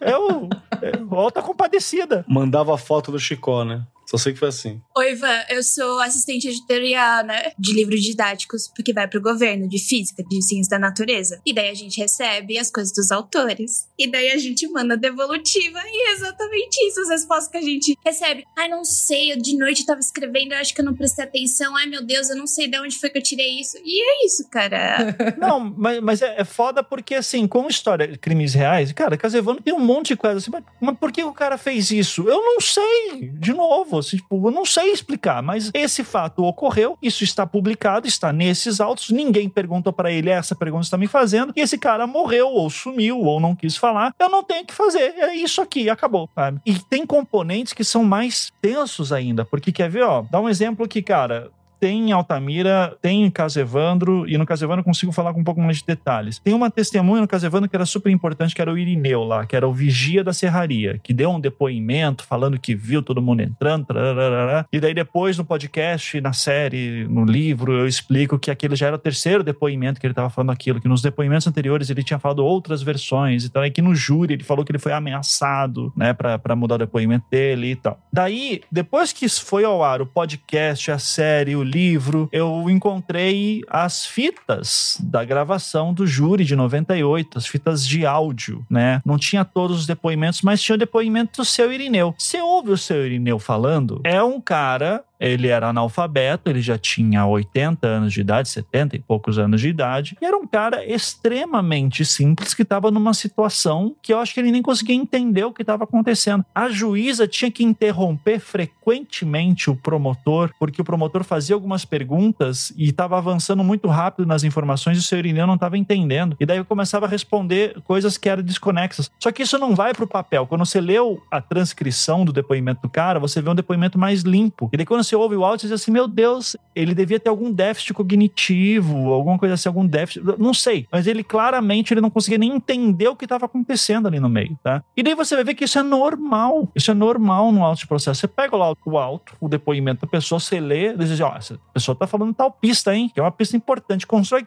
toda uma linha investigativa em cima daquilo. Daí você vai ver o cara nem tem noção do que tá falando muitas vezes. Fala de orelhada, fala que ouviu falar que alguém que não sei quem falou que tal, tal, tal. E aquilo se transforma numa grande linha investigativa e não tá. Então isso é muito mais comum do que a gente pensa. E daí chega para essas questões, do tipo assim, isso influencia demais no processo. Você escreve que isso influencia demais no processo, essa pessoa desaparece da face da Terra ou ela passa a ser incoerente com todo o resto. E em literatura, os editores estão procurando o quê? Coerência, né? Fulano começou assim, se ele mudou, alguma coisa aconteceu para ele mudar, né? A vida real não é assim, as pessoas mudam. Simplesmente, não dão explicação. Então isso é muito desesperador. É por isso que no podcast eu uso muito recurso de eu me colocar como personagem o tempo inteiro, né? Eu sou um narrador, mas eu também sou um cara que tá tentando entender. Daí tem hora que eu digo assim, eu não sei o que aconteceu aqui, eu não sei o que é isso, tá? Mas isso tá no processo desse jeito. Né? Então isso, eu tenho essa liberdade que na academia já não tem. Na academia, por exemplo, você tem que ser muito mais. Para você fazer uma afirmação dessa, tipo, eu não sei dizer o que, que significa isso, você tem que ser muito mais pomposo, tem que usar um monte de fonte e tal. E a, o que me deixa feliz com o podcast é essa liberdade que eu tenho do tipo, eu posso ser um pouco mais é, direto ao ponto. Né? Os editores não gostam tanto assim, mas, mas infelizmente uh, é a vida como ela é. Vida que segue, né? Vida que segue. Ninguém tem tudo o que quer, né? É.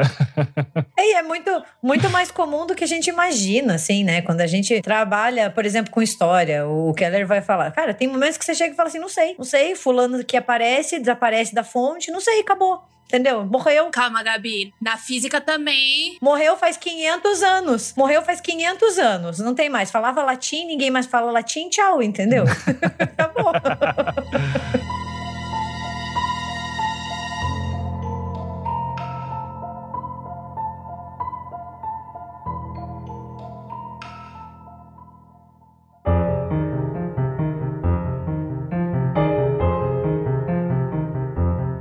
Vamos então falar um pouquinho mais de Altamira, porque é o seguinte, gente, a gente não pode entrar muito a fundo na história, então a gente vai reservar, eu já me comprometi aqui com o pessoal do podcast, com o Ivan, para no final dessa temporada a gente sentar aqui no Mundo Freak e falar bastante dessa história, então nesse momento eu queria mais comentar sobre exatamente a produção do podcast sem entrar muito. Mas a gente vai tentar alguma coisa aqui, o Ivan é que vai ter que segurar a língua aqui.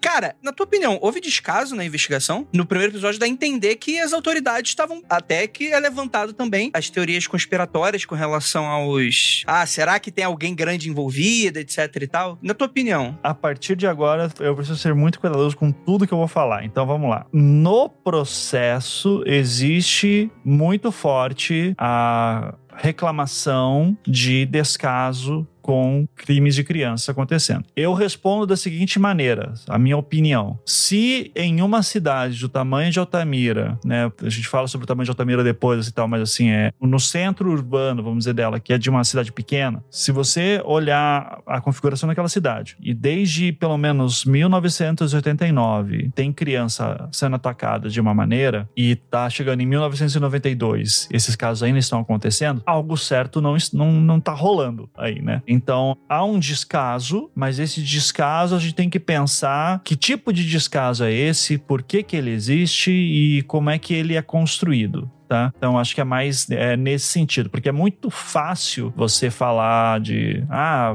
no Brasil a polícia não funciona, não sei o que, tá? Eu entendo quem fala isso, que diz assim, ah, é óbvio que, que a polícia não funciona, tal, e vem um caso desse, mas assim, tem certos agravantes que tornam essa história mais específica, tá? Não é simplesmente, assim, fala de uma outra tragédia horrível, mas os meninos que sumiram em Belfort Roxo, sabe? É um caso terrível aquilo. Só que não é que tem meninos sumindo em Belfort Roxo todo ano de uma maneira muito específica estão aparecendo certos corpos, entende? Então é o próprio fato de Belfort Roxo ser ali colado na capital, Rio de Janeiro, já daria uma outra visão. Então a gente tem que também pensar nessa questão do norte. Tá? O norte ele é uma parte que, como diz alguns dos Moreira Salles, que eu não vou lembrar qual, em algum texto também que eu não vou lembrar, mas o norte do país é uma parte que a gente não conseguiu integrar ainda a ideia de identidade nacional. A gente sempre pensa como o outro né? A Amazônia é nossa, mas ela é outra coisa. Então, uh, tem muito dessa questão aí dentro também para ser pensada uh, nesse caso de Altamira. Deixa eu acrescentar uma pergunta nessa do, do Andrei para te enrolar mais. Que é o seguinte: uma coisa que aconteceu que deixou aparecer que ocorreu durante o caso Evandro foi aquela. Eu vou usar a palavra contaminação, mas talvez não seja a melhor palavra e me perdoem a galera que tá ouvindo a gente que conhecer termo técnico. Não é meu caso, por isso que eu temo advogados e a justiça em geral. Que é o seguinte: tinha muita coisa no caso Evandro que parecia vir do medo, né? Vir do pânico satânico, vindo uma leitura espiritualizada de uma realidade, né? E, e não tanto da materialidade do que estava acontecendo ali. A minha questão não é sobre se houve erros, assim, não é, não é essa parada. Mas a gente tende a ver dentro do caso Altamira esses olhares como se fosse uma predisposição para mim procurar algo que vá muito além de um crime hediondo, que tenha um componente é, místico, espiritual, religioso ou algo nesse sentido. Eu vou responder responder não respondendo. Tá? Ok, é o que eu espero de você hoje aqui. Tá, ok. Eu vou recomendar para que as pessoas procurem um episódio do do podcast do Mimimídias. Mimimídias em prosa é o nome do podcast deles. Tem um episódio desse podcast que eles fizeram com o Lucas, o Poderoso Porco, tá? Um abraço, inclusive. É o número 50, o nome do episódio é maravilhoso. Mulher Branca Desaparecida. Lucas Ed é investigador da polícia. Que eles falam sobre essa questão do true crime sempre ser muito ligado com mulheres brancas, né, vítimas e, e ou as assassinas e tal. E que daí tem muito essa do tipo, inclusive quem que consome consome o true crime são as mulheres brancas classe média Estados Unidos e tal.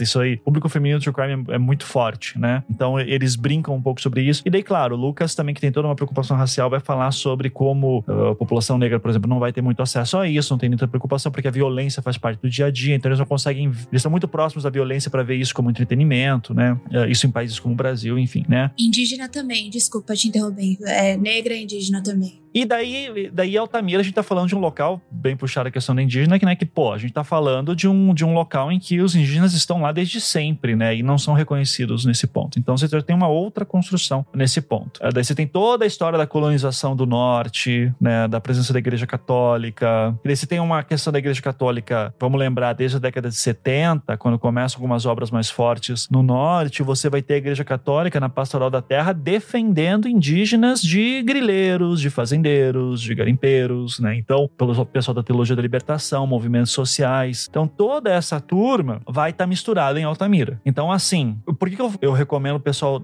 ouvir esse episódio do Mídias em Prosa? Porque é um episódio que, assim, a gente ouve essa questão de materialidade do crime e o Lucas, ele falou uma coisa que para mim foi muito reveladora, que eu já tinha uma noção, mas para mim ele foi mais, é, mais forte. E também são casos e casos. Mas é um policial falando, né? Fica diferente quando você ouve ali. É, exato. E ele falando, e ele trabalha com pessoas desaparecidas, né? Trabalha até hoje com isso, né? Então, inclusive no programa nacional e tudo. E ele fala assim: olha, e que fique claro que eu não acho que é o caso do caso Evandro, tá? Acho que o caso Evandro ele tinha elementos ali que poderiam ter sido mais, melhor explorados na investigação. Mas ele diz assim: a grande maioria dos casos de homicídio e, de, e ainda mais de pessoas desaparecidas, mas principalmente de homicídio, vamos dizer assim, que homicídio você tem o um corpo, você tem a materialidade do corpo. Aparece o corpo, ele dá esse exemplo, aparece um corpo, um cara morto no, no apartamento dele, a casa tá arrombada e a casa tá uma bagunça, como é que você investiga? Ele diz assim, olha, tinha até um, ele dá esse exemplo, tinha um cara lá que tinha acabado de se formar na, na academia como não sei se é na academia, mas ele era ele, ele era cara que pegava impressão digital. Cara, ele grafitou o apartamento inteiro. Ele tinha, tinha tido uma festa na noite anterior. Então, tipo, tinha muita impressão digital para tudo que é lado. Ele diz assim, cara, se a gente for fazer isso com todo o caso, não tem investigação que anda, porque tem muito caso acontecendo. Você não vai conseguir verificar todas as impressões digitais ali dentro. Então, assim, é muito caro, é muito caro fazer todos esses procedimentos. Então, exame de DNA aqui e ali e tal, isso é coisa de televisão. Isso é coisa de televisão. Mesmo na TV americana, ele diz assim, mesmo na TV americana, o pessoal dá uma forçada na barra ali, em programas tipo CSI. Não é assim que funciona na vida real. Todos esses recursos são muito caros de serem, serem utilizados. Eles não podem ser usados amplamente, tá? Então, dito isso, investigação policial funciona como? Com base em testemunho. É você ouvindo as pessoas falando ali e tal. Daí você pega um crime que acontece com família de classe média alta num bairro rico em São Paulo, você vai ter uma certa qualidade de acesso às informações de câmeras, você vai ter câmera na rua de segurança, você vai ter alguma testemunha que viu alguma coisa, que tem algum grau de instrução, que talvez tenha alguma noção sobre a responsabilidade daquilo que está sendo falado. Você vai ter advogados na região, sabe? Vai ter pessoas que estão sendo assistidas para isso. Pega uma região paupérrima em que tá todo mundo ali lutando para sobreviver, qual que é a qualidade da informação que você tem, sabe? E o que que essas pessoas, qual é a realidade que essas pessoas vivem? Elas vivem em constante medo. Acontece, por exemplo, vou, pegar um caso aqui, talvez um pouco mais próximo de quem está no sul e sudeste. Acontece um assassinato, pessoa numa, numa favela qualquer, parece morta na casa dela, chama a polícia civil. Polícia civil vai investigar o quê? Vai começar a perguntar para quem? sobre o que aconteceu. E esse menino que foi morto talvez tinha algum envolvimento com o tráfico. Daí já mata a história ali dentro, tal, vai correr atrás dos caras, tá? Vai investigar, vai tirar impressão digital, vai pegar depoimentos, as pessoas vão querer falar. Então assim, eu, os depoimentos colhidos, eles são a base de toda a investigação. Só que ao mesmo tempo é ruim, é uma, é uma informação ruim. Então, é, como é que você lida com, com essa falta de estrutura e de investigação? Ainda mais quando você está falando da década de 90 no meio do norte do, do país, sabe? Então, é, tem vários fatores ali que influenciam para dizer, tudo bem, pode ter ocorrido aqui algum equívoco nos depoimentos, assim como teve no caso Evandro, ao mesmo tempo, essa é a realidade das pessoas. Então a gente tem que ouvir também o que elas têm a dizer, porque tem motivo para elas falarem certas coisas. Tá? Que quando a gente entra na história de Altamira, que já é dedicado o episódio 2, vai ser sobre isso, é, eu acho que isso fica muito mais claro para entender qual que, qual que é o contexto que a gente está lidando não é um contexto né, de um subúrbio de São Paulo, assim, com certeza, tá? E também não quero exotizar aqui Altamira nesse sentido, tá? Só quero dizer que as coisas é, funcionam um pouco diferentes lá mesmo. Quais foram os momentos mais impactantes aí durante a, a, a tua própria investigação? O que, que mais te impressionou? Assim, fora a brutalidade dos crimes e tudo, né? Eu acho que o que mais me, me impressionou foi encontrar pessoas extremamente simples, e aqui eu tô citando daí, eu concordo em gênero, número grau com a pesquisadora Paula Lacerda, né, que é essa antropóloga do Rio de Janeiro, que fez um livro sobre, fez uma tese, um livro sobre o caso dos meninos emasculados, e que ela diz assim que é muito impressionante você ver pessoas muito pobres, uh, com baixíssima instrução, se organizando politicamente para reivindicar ações do Estado e assim tendo, começando a ter noções de, de como funciona o sistema jurídico que a maioria das pessoas com alto grau de instrução, sabe, não tem noção. Então elas sabiam assim como é que funciona o recurso e tudo, e como é que funciona, para quem que você apela, para quem que você pede coisas. E isso foi uma luta é, construída com muita dor.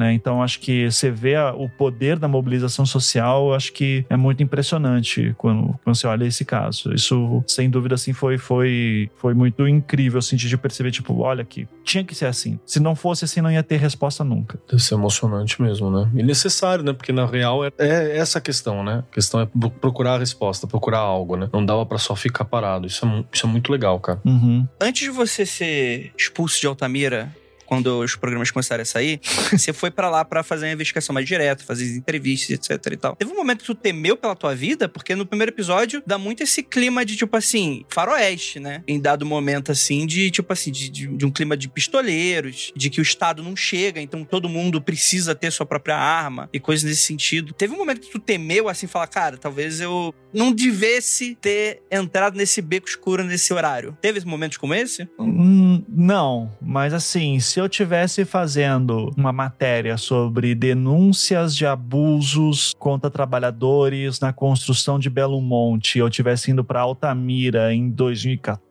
14. É, você tava enrolado, né, irmão? Sabe? Fosse fazer uma matéria dessa, ou assim, como que o crime organizado está entrando nos arredores de Altamira e eu tô fazendo essa matéria lá para 2015, 2016, ali eu ia, eu ia correr sérios riscos, tá? Nessas duas matérias. Tá? Como eu estava falando de um caso de quase 30 anos, né, e que a cidade mudou muito de lá para cá, hoje são poucas as pessoas assim que viveram, que vivem hoje em Altamira e que viveram os casos na época. Altamira cresceu muito na construção de Belo Monte, né? Então eu não tive esse temor. Então, foi, assim, foi mais chato algumas situações assim que aconteciam, do tipo, tem claramente as pessoas não querem falar, né? Assim, algumas queriam falar, depois mudavam de ideia, tudo. Então é, era mais esses perrengues assim de, de, de crimes antigos e tal. Mas é, digamos que eu, tá, eu sou. O que eu tava buscando era peixe pequeno comparado com o que a cidade enfrenta hoje em dia, né? Você tava falando sobre pessoas que não queriam falar, né? E, e as pessoas têm o direito também de não querer não dar entrevista, mas você já teve alguma vez, Ivan, tanto Altamira, mas também pode ser no, no caso Evandro, alguém que topou falar com você, sabe? Tipo, deu uma entrevista ou deu alguma fala e depois de algum tempo pensou, falou, putz, eu não quero que isso vá ao ar, não quero que você use esse material, sabe? Tem direto. direto. É, porque quando a gente trabalha com história oral, por exemplo, que é mais ou menos o que você faz, né? Tem muita gente que dá depoimentos e depois manda falar: olha, não gostei muito do que eu falei, quero retirar, né? E daí, como que você parte, assim, principalmente se é algo muito importante, como reestruturar, né? É, eu tento sempre fazer essa, essa análise de danos, daí assim, do tipo, o que que essa pessoa, ela me, me entregou que eu quero usar. Daí, se for algo assim, não, tipo, isso aqui é fácil substituir na voz de outra pessoa, tal, não, nem, nem esquenta. Agora, se ela me falou alguma coisa que, tipo, é essencial, que, tipo, putz, isso aqui vai ser o núcleo da próxima história, do de um episódio X, eu geralmente tento negociar, tá? Eu digo assim, não, deixa eu usar isso aqui, o que que tá te incomodando que você me falou? Eu ofereço a gravação sempre pra pessoa, Tá? Tipo assim, ó, toque, é, tá aqui a gravação que você fez comigo, para você ter uma cópia para você também. Assim, a pessoa fica com um pouco mais de segurança também que ela não vai ser, né? Que eu não vou. Deturpar o texto, né? Distorcer palavras dela. É, isso. Então pode ficar aí. Se você achar que eu fui injusto com você, você tem aí o arquivo inteiro para usar. Agora, eu tenho. Eu já tive uma entrevista, por exemplo, em Altamira, que a pessoa me deu a entrevista e depois ela disse assim: ó, eu queria que você não usasse aquele, esse trecho aqui, que eu ali eu não, eu não tenho como afirmar que isso aconteceu de verdade e tal. E eu disse, não, isso aí nem, nem me interessa, fica, fica tranquilo. Só vou usar isso, isso, isso, tá bom? Dela, tá bom. Então, então daí encerrou a história ali. Então, mas eu sempre tento negociar, não tem o que fazer. E quando derruba, derruba, né, cara? Tem, assim, a gente às vezes perde coisas, assim, super importantes que não vai poder usar. O que eu tinha, assim, de gravação de telefone, que eu não avisei a pessoa que tava gravando e depois fiquei, porra, precisava... Porque, assim, você tá falando com a pessoa rapidão e você precisa de informação e você não consegue anotar tudo. Então, não é incomum eu ligar para alguma fonte gravando para depois ouvir e nem tem intenção de, de utilizar depois. Teve um caso, até no caso Evandro, assim, que eu liguei lá para um cara para verificar uma informação, era o Fernando, jornalista na época. Que daí ele fala: Não, fui lá pra casa do, do, do, Evandro, sim, fui lá com o outro jornalista e a gente foi entrevistar e fez a entrevista. Não teve ninguém que pediu a gente, não. Falei: Não, mas é porque tem o tio do menino lá, o Jones, que fala que você não, não foi, que, que vocês foram impedidos. Ele falou: Não, não, isso nunca aconteceu. Eu lembro, eu lembraria disso. Daí eu falei assim: Pô, Fernando, eu tô gravando gravando. Essa parte não foi ao ar, né? Ele disse assim: eu tô gravando essa gravação, essa ligação aqui, você me permite utilizar ela no programa? Ele falou, claro, usa assim tudo. Porque ele, é mas daí o cara já é jornalista, ele sabe, né? Então ele já tem uma outra. As pessoas geralmente se incomodam quando sabem que você grava elas. Então, mas assim, já tive muita gravação que, tipo, putz, isso aqui seria incrível, só que eu não posso usar porque foi uma conversa particular, né? E não é crime você gravar suas próprias conversas particulares, tá? Só pra avisar também. Inclusive, o Ivan está gravando essa, né? Não sei se. é, essa. é, tá gravando essa aqui agora. É aqui que começa assim, pô, quando eu ligar pro Ivan, ele vai estar tá gravando? Não, gente, eu faço isso só de vez em quando. Fica tranquilo.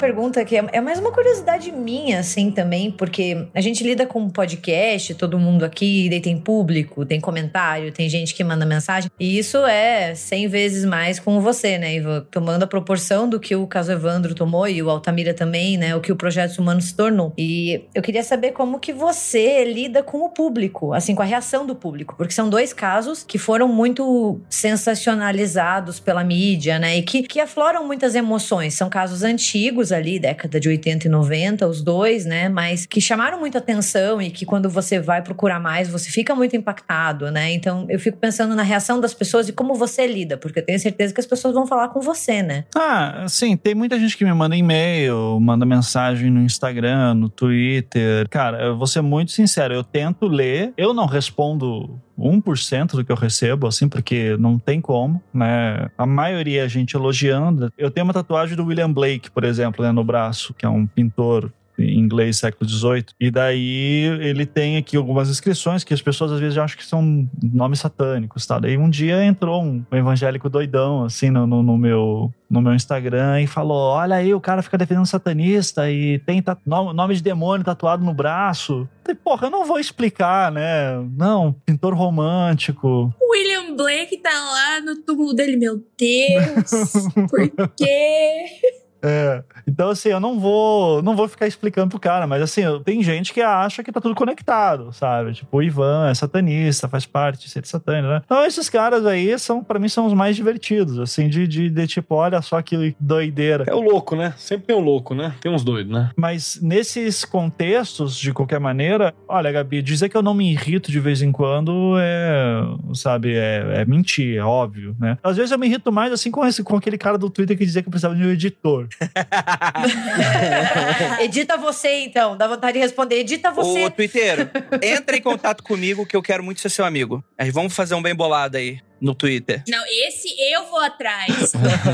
esse aí eu vou atrás. Eu quero mais uma hora e meia de projeto humanos na minha mesa. Quando sair o primeiro episódio, já saiu? Então vai lá no arroba Mizanzuki e fala: Ivan, por que, que não tem mais de duas horas esse episódio? Por favor. então, assim, tem, tem esses pontos, mas o que mais me. Assim, mas ao mesmo tempo, assim, às vezes tem aquele de mil mens. Mil, mil tô, tô, tô, tô sendo otimista. De 10 mil mensagens vai ter uma que te dá uma abertura para tipo, pô, isso aqui é o caso do, do menino que foi sequestrado, né? Por exemplo, no caso, na época do caso Evandro, e que sempre se avent... na época se aventava que podia ser uma das crianças que tinha a ver com não sei o quê. Ele aparece na série do Globoplay para contar a história dele. Esse cara me entrou em contato comigo pelo Instagram. E assim, é por isso que daí eu sempre tenho que ter uma olhada. Parece a maioria maluco. Daí tem gente que tá xingando ou elogiando. Ah, não, a grande, grande maioria são elogios. Daí tem os malucos e daí tem as informações que, que, tipo, fazem a história andar de alguma maneira. Esses aí que são os mais difíceis de garimpar, aparecem. Então eu preciso estar atento e eu tento não me, me envolver daí, sabe? Tipo, tanto que meu Twitter, assim, eu, eu quase não tenho interagido muito porque posta uma coisa lá de Altamira, o pessoal fica maluco, então deixa o pessoal se matar aí, eu faço meu... Eu, eu falo o que eu tenho que falar no, no meu trabalho. E é também como você começou esse, esse, primeiro episódio, né? Achei fenomenal, que foi uma troca de e-mails que você teve, né? Uhum. E daí você teve contato com o pessoal que tá trabalhando de fato com isso. Então, achei bem legal. Ou seja, gente, o Ivan lê e-mail, tá? É. Se tiver alguma coisa importante. tiver uma coisa importante, né? Se for importante, mas nem tanto, assim, eu não vou responder, tá? Mas mandem e-mail quando for importante, gente. O que DM de Instagram e de Twitter. Quando for importante, mande, sim. Contato arroba mizanzuki.com.br, coloca, coloca no assunto. Informação muito. Não, não, não. Não é arroba Mizanzuki. Con- Contato arroba projetohumanos.com.br. E você se diz amigo, Andrei. É, cara, o cara é foda. Nossa, vai, vai aparecer os loucos, cara. Vai aparecer Não, calma, não, calma aí. Mas é que ele se fudeu agora, porque eu ia falar, coloca no assunto. Informação muito importante sobre o caso Altamira. Aí no corpo do e-mail você coloca, por que, que não tem mais de duas horas o episódio? E aí é Aí é isso. legal. Isso aí. Ivan, o mundo quer saber. Você não pode fugir dessa pergunta. Na verdade, você pode. Você fala o que você quiser. Ah. Ele desliga a chamada, né? Tu que vai embora. A gente vai ter um grande plot twist nessa temporada, como foi o plot twist do caso Evandro. Mas teve plot twist no caso Evandro? Não sei. Porra, teve, porra. Você descobriu que, que, não, que não teve crime, né, caralho? Quer dizer, o crime teve. Não, crime teve. Você descobriu, você inocentou pessoas com provas que não existiam até o momento, ou que existiam e nunca foram percebidos. Mas assim, tem, da- daí que vem, eu falo dos malucos, né? Tem os malucos que ficam me mandando e-mail dizendo, não, mas isso não significa que foram que eles são inocentes. Eu digo, ô maluco do caralho! tipo, primeiro assim que não- já tem um monte de provas mostrando que não foram eles. As confissões não batem com o corpo. Você tá pegando, tá pedindo pra eles justificarem álibis que vêm lá de três meses atrás, numa época que ninguém anotava porra nenhuma, não tem internet, câmera de segurança. Isso é de sacanagem. Então, e teve tortura e você vê na tortura o cara construindo a versão que os policiais queriam ouvir. Daí, não, mas isso não prova nada. Então, assim, né? Eu não sei nem se no caso Evandro eu consegui fazer alguma coisa, né? Imagina, imagina em Altamira. Ah, olha o cara humilde, humildão. Ivan é humildão. Hashtag Ivan é humildão. Essa é a minha resposta. Não, essa é a minha resposta. Ah, essa é a sua resposta? Essa é a minha resposta. Ivan, é, agora tem uma pergunta pessoal que também vai de frente de novo com aquela questão da terapia mesmo. Pô, você encontra esse pessoal aí, você consegue, tipo, não, esse povo tá, tá, tá doido, isso não te abala um pouco, não. Porque se fosse comigo, provavelmente estaria sentado no chão, em posição fetal, chorando. Porque, pô, cara, puta trabalho que você tem, e não é trabalho de uma, duas semanas, é trabalho de meses. E você tá, tá ali, tá explícito, tá mastigado ainda por em áudio, transcrito, e vem um cara desse. Você faz alguma coisa? Você, sai pra correr? Sei lá. Esse cara que diz que não, não prova que são inocentes, é isso? Ah, cara, eu, eu honestamente eu só fico dizendo assim: olha, eu torço pra que nunca acon- aconteça nada com você, tá? Que você nunca seja acusado. Porque quando querem te acusar, você vai. Quando o Estado decide te acusar, velho, você tá muito fudido. O, o Estado é uma, uma máquina de rolo compressora, assim, que passa por. mói, mói tudo, cara, e assim, é muito complicado. Então, eu realmente torço que se essas pessoas que têm essa visão tão cínica, pra dizer o mínimo, assim, do, do- da realidade, porque assim, ah, Ivan, mas você sabe que tortura não significa inocência. Primeiro, assim, que além da absurdo, do absurdo disso, né, de uma afirmação dessa, a pessoa tá ignorando todas as outras discussões que tinham lá atrás no caso Evandro, sabe? Sobre toda a questão de álibis e tal. Pô, mas o álibi caiu. Pô, foda-se álibi, cara. Quem tá fazendo acusação que tem que provar, sabe? Não é, não, não é o contrário. Não existe prova de inocência. Você não tem que produzir prova de inocência. É uma loucura isso. Tem que produzir prova de acusação. Qual é a prova de acusação? Eram as confissões que foram sobre tortura. Fim, acabou. Não tem, não tem mais essa discussão. Então, quando eu encontro com essas pessoas, eu só eu não vou conseguir convencer elas ali no meio. Eu tenho uma brincadeira que eu costumo fazer quando eu tô afim, né? Eu teve uma época que eu tava, que eu tava disposto a fazer isso. Eu começava a dizer assim, a pessoa dizia, ah, mas isso não prova que é inocente. Eu dizia assim, então é o seguinte, olha, se- já que você pensa assim, eu estou afirmando que cerca de três meses atrás eu me encontrei com você na rua e te emprestei 20 mil reais em dinheiro vivo e você está me devendo 20 mil reais e eu quero que você me pague. Daí você, não, mas eu não te conheço. Daí eu falei, não, você me conhece, eu te dei 20 mil reais em dinheiro vivo e você quer que você me pague agora. Daí ela fala, não, mas. E daí eu falo, eu estou falando, você está duvidando da minha palavra? Eu estou afirmando que você me deve 20 mil reais porque uma vez a gente se encontrou na rua e eu te dei 20 mil reais, assim, tá? Prove que você não me deve. Como é que você prova um negócio desse? Você não consegue. E foi assim que você ganhou 20 mil reais, Foi assim que eu ganhei vários. Tô milionário. Tô pagou a próxima temporada. Total agente do caos. Mas é uma brincadeirinha assim que você pode fazer pra, né, pra, pra ver se a pessoa se toca, assim, do, do absurdo que ela tá falando, né? Mas é, ainda assim ela. Não, é zoeira, Ivan. É.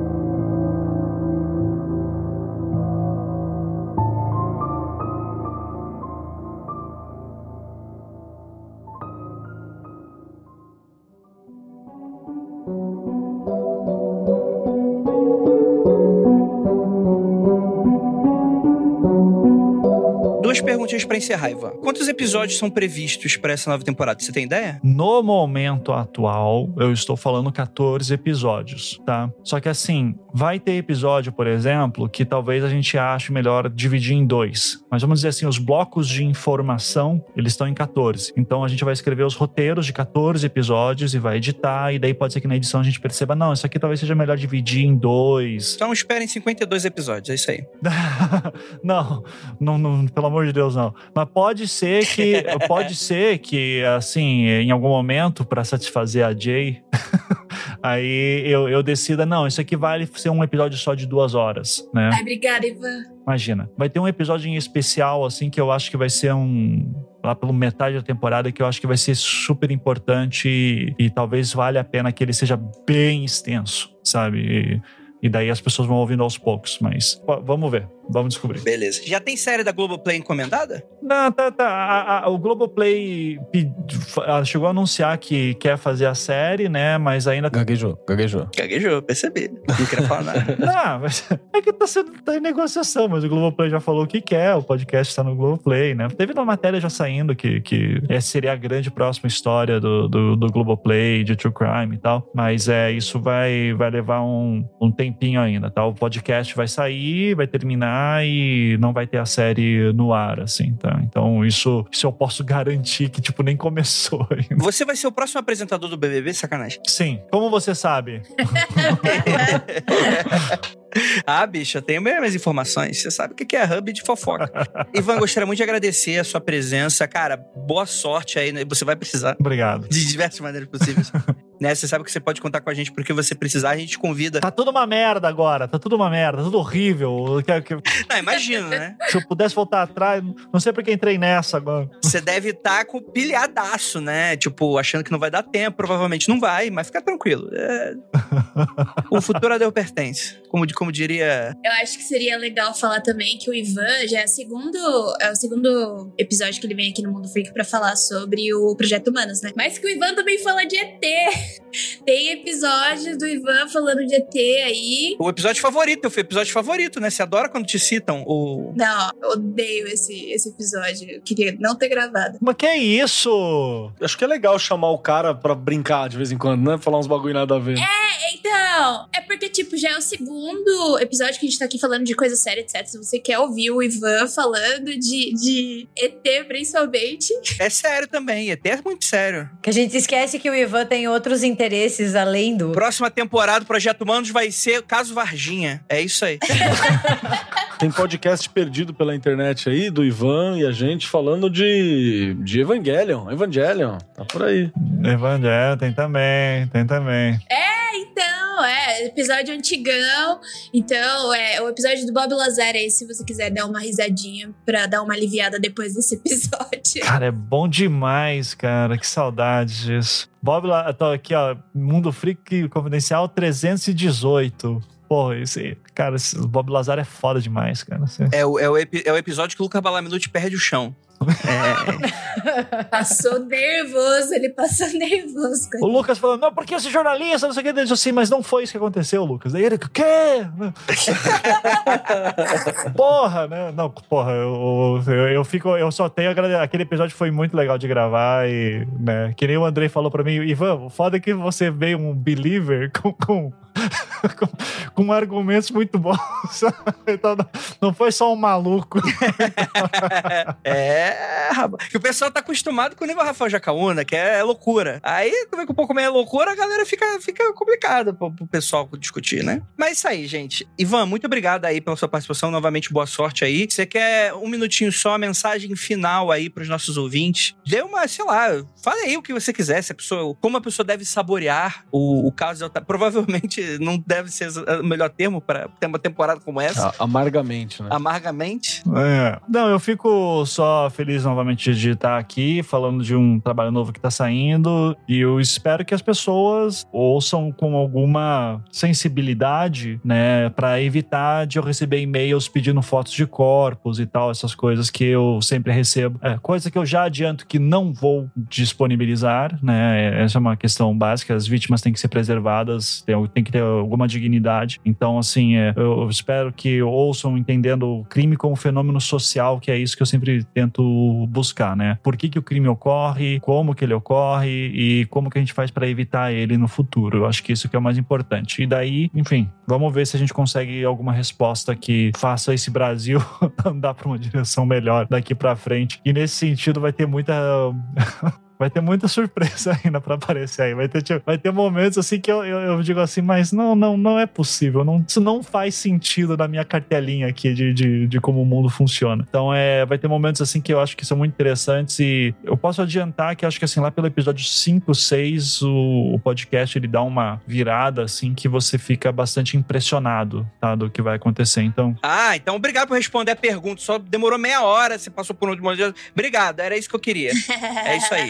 É porque né, nesse momento já foi lançado o programa, entendeu? Ele tava esperando o processo. Lá pelo episódio 5 e 6 vai ter, vai ter bastante coisa assim pra, pra tipo, ok, a partir, o, o programa vai escalando e chega uma hora que ele explode, assim, a história é bem, é muito impressionante, assim, a própria dinâmica da história em si. Tá? Olha, vou falar que estando tão próximo do Ivan e ajudando ele com a produção em algumas coisas, muito pouco, nem metade, não, nem mereço estar em crédito nenhum, ajudando no momento, no momento de terapia no Elden Ring, é isso que eu ajudei. Fiquei sabendo de uma fofoca que, rapaz, essa temporada não vai deixar pedra sobre pedra. Tem uma fofoca incrível ter me chamado pra esse episódio e não, não poder perguntar nada. É zoado com a Jay, com a Jay né? Nossa, meu, eu tô me coçando por dentro. Tipo, pelo amor de Deus, isso vai acontecer? O que. Pergunta pra mim, pergunta pra mim, que eu respondo. Não, espera eu sair. Não, não, não, não, não vem. Não, não, não vai me colocar, não vai me publicar uma coisa aí que você começa a falar coisa que o Andrei é, é meio confidente para muita coisa, assim, também. Então, é, nos bastidores, não vai, não vai trazer nada. Não, mas aqui é. A fofoca ela só vem, ela nunca vai.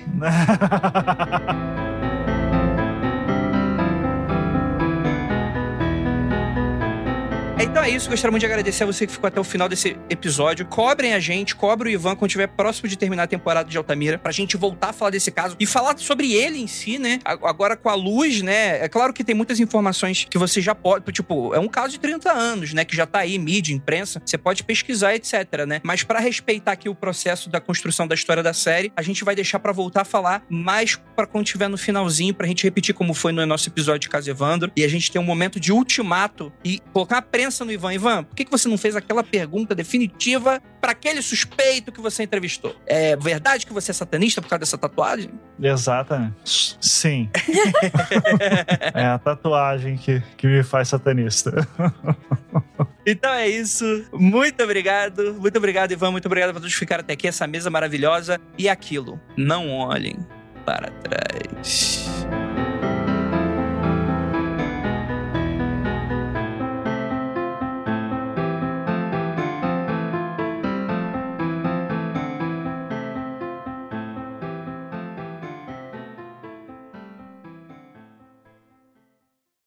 mundofreak.com.br